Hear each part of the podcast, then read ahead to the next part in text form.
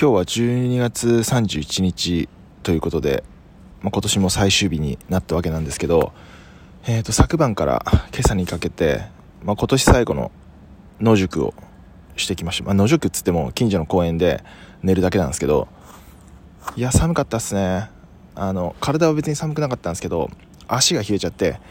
もう夜足が冷たくて起きたり何度か起きたりみたいな感じを繰り返した感じでしたね。やっぱり足先の防寒を怠るのが一番ダメなんで、うん、ちょっと反省ですね。ちょっと装備を見直さなきゃみたいな感じでした。でまあ今年もいろいろあったなーなんて思ってんですけど、まあ、最後野宿できてよかったですね。やっぱり日々人体実験みたいなやつを繰り返しながらやっていきたいなーなんて思ったり思わなかったり、うん、って感じですね、まあ、今日もしたいけど、まあ、今日は無理かな。